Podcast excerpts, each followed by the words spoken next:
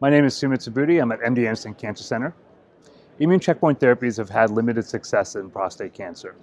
We sought to better understand this, and when we looked at our patients who received anti-CTLA-4 ipilimumab, we found that prior to treatment there are very few T cells present, so the tumor is immunologically cold.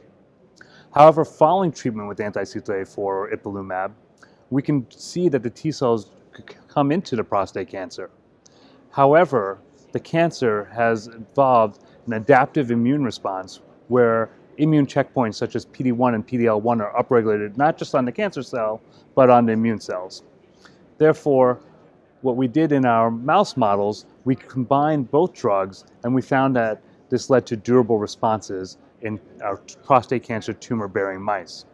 Now, this study confirmed in our patients that giving both drugs, ipilimumab and nivolumab, can actually lead to durable responses in a subset of patients.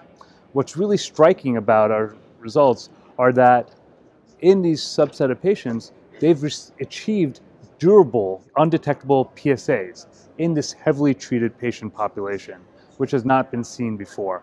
And so this gives us something to build from. There were some toxicities that were seen, and we realized that we need to adjust the dosing as well as the scheduling of the drugs so that to reduce these toxicities and allow for more patients to potentially benefit from the combination.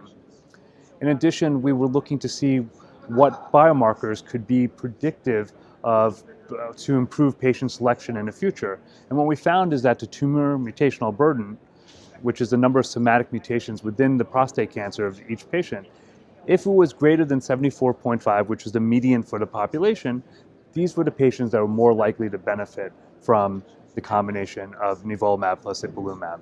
So we need to validate this in a larger cohort of patients, and we look forward to seeing what those results show.